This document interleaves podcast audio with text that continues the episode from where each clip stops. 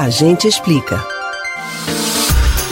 Se foi por medo de avião que você segurou a primeira vez alguma mão, a quem recorra a outros artifícios. Para diminuir o estresse a bordo, algumas pessoas acabam optando por um gole de conhaque, como na canção de Belchior, ou outras bebidas alcoólicas.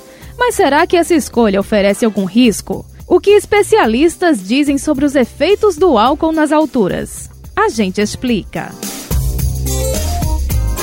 Durante uma viagem, uma aeronave comercial, dependendo do modelo, pode ultrapassar 36 mil pés de altura, ou seja, mais de 10 mil metros. Para que isso seja possível sem afetar a saúde das pessoas a bordo, são utilizados recursos que auxiliam na respiração, manutenção da temperatura na faixa dos 20 graus Celsius, na estabilidade da pressão atmosférica, entre outras condições. Mesmo assim, o ambiente não fica idêntico ao que temos quando estamos na altura do nível do mar, o que pode provocar algumas alterações no organismo. E é aí onde o consumo de bebidas alcoólicas pode ser perigoso. É importante esclarecer que não é o álcool em si que se expande ou sofre mudanças. A farmacêutica Elisângela Silva, que consultamos sobre o assunto, diz que não há evidência de que o teor da substância varie de acordo com a altitude. O que muda é a concentração de oxigênio no corpo, tornando o cérebro mais sensível aos efeitos alcoólicos.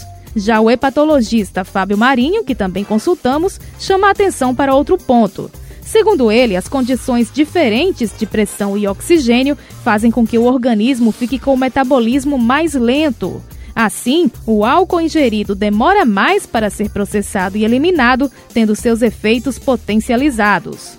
Por isso mesmo, até os alimentos consumidos por quem vai voar devem ser preferencialmente de fácil digestão. Outra questão é que a chamada hipóxia de altitude, que é justamente a redução de oxigênio nos tecidos do corpo provocada pela altura, por si só já pode causar mal-estar em algumas pessoas. Os desconfortos possíveis incluem perturbações nos sentidos, dificuldade de discernimento e raciocínio prejudicado. Esse estado, somado a uma porção de álcool circulando no sangue, tem tudo para ser uma combinação nada recomendável.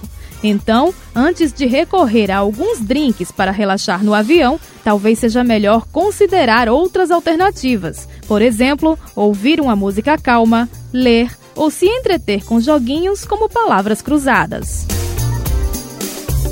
Você pode ouvir novamente o conteúdo deste ou outros A Gente Explica no site da Rádio Jornal ou nos principais aplicativos de podcast: Spotify, Deezer, Google e Apple Podcasts.